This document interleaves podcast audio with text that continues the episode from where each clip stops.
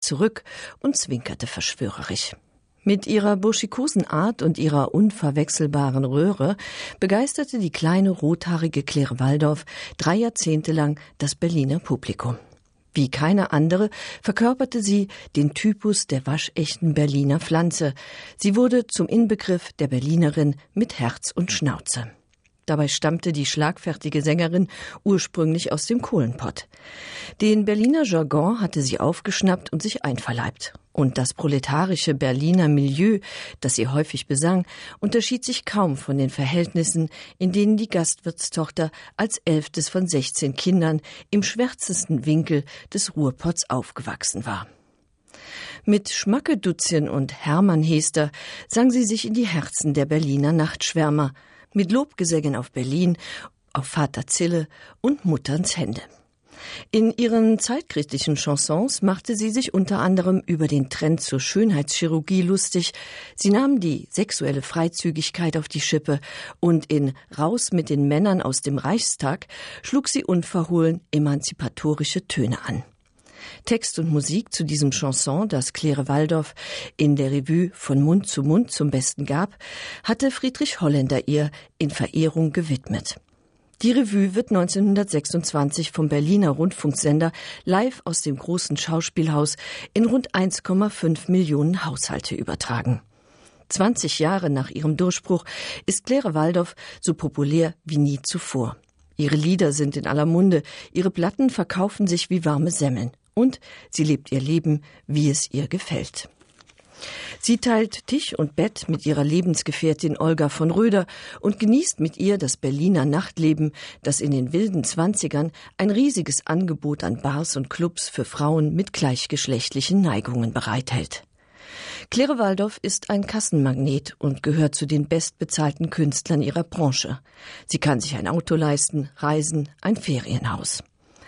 Renommierte Texter und Komponisten wie Friedrich Holländer, Rudolf Nelson, Walter Kollo und Kurt Tucholsky schreiben Chansons für sie.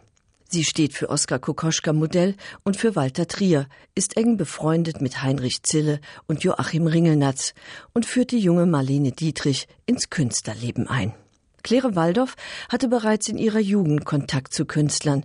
Sie suchte deren Nähe, begeisterte sich schon früh für Literatur, Theater und Oper weil die 1884 in Gelsenkirchen geborene Clara Wortmann, wie sie mit bürgerlichem Namen hieß, durch ihre Aufgewecktheit unter ihren Geschwistern hervorstach, durfte sie auf die höhere Schule in Oberhausen gehen.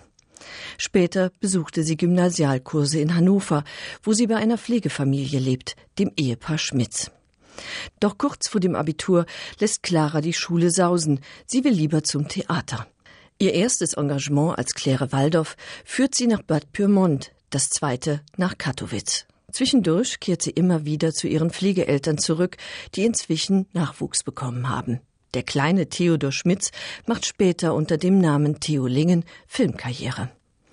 Ab Frühjahr 1906 tingelt die junge Frau mit einer Wandertruppe über die Dörfer. Die Arbeit ist anstrengend, die Bezahlung erbärmlich.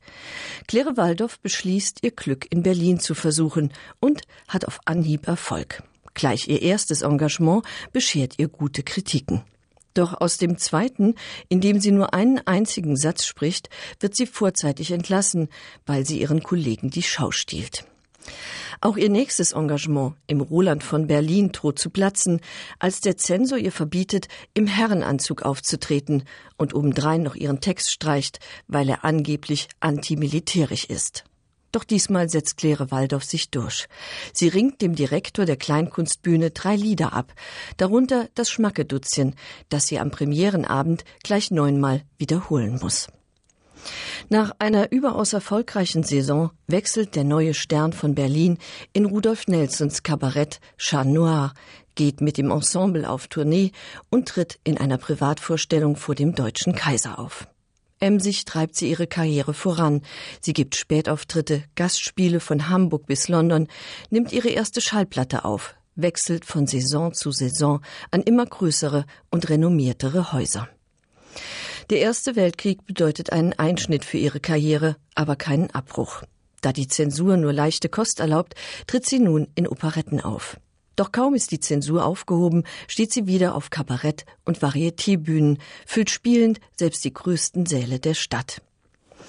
Die umtriebige und selbstbewusste Künstlerin, die nie eine Schauspielschule besucht hat oder Gesangsunterricht erhielt, schlägt sich mit mehreren Jobs gleichzeitig durch die Jahre der Inflation und hat bereits 1922 mehr als 20 Titel auf Platte gesungen.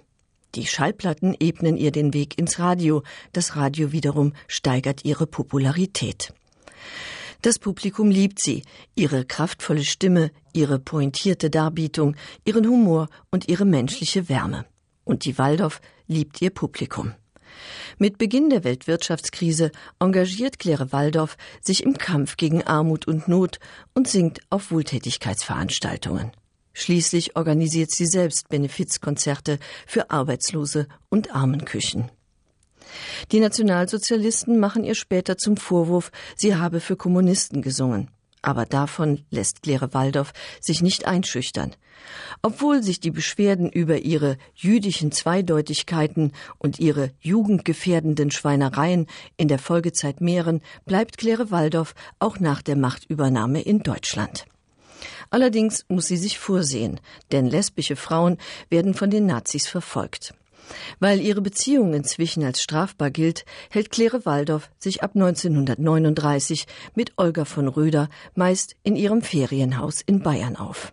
Sie entschärft ihr Programm, tingelt durchs Land und meidet die Hauptstadt weitgehend. Ich tanzte am Rande des Abgrunds, aber keiner wagte es, mich hineinzustoßen, erzählt sie in ihren Memoiren. Doch in den letzten Kriegsjahren gibt es kaum noch Auftrittsmöglichkeiten und nach Kriegsende findet Claire Waldorf, die inzwischen über 60 ist, keinen richtigen Anschluss mehr. 1950 singt sie zum letzten Mal vor Publikum. Von da an geht es stetig abwärts. Krankheit, Arbeitsunfähigkeit, offene Rechnungen. Die letzten sieben Jahre ihres Lebens verbringt Claire Waldorf in tiefster Armut. Aber sie ist nicht allein. Vier Jahrzehnte lang waren Claire Waldorf und Olga von Röder unzertrennlich. Und sie blieben es über den Tod hinaus. Olga von Röder, die Claire Waldorf um sechs Jahre überlebte, wurde 1963 an der Seite ihrer Partnerin auf dem Stuttgarter Pragfriedhof beigesetzt. Dort stehen ihre Urnen bis heute zusammen in einer Nische. Dat hat Angelika Tome Iwat Powerfra Claire Waldorf. Um halferacht begréist Dicht Maria Gutierrez fir d'Emissionioun Sequenzer, haut der Mëttelpunkt de Lettzebauer Komponist George Lenz, den eng Groskarrier an Australien gemach huet.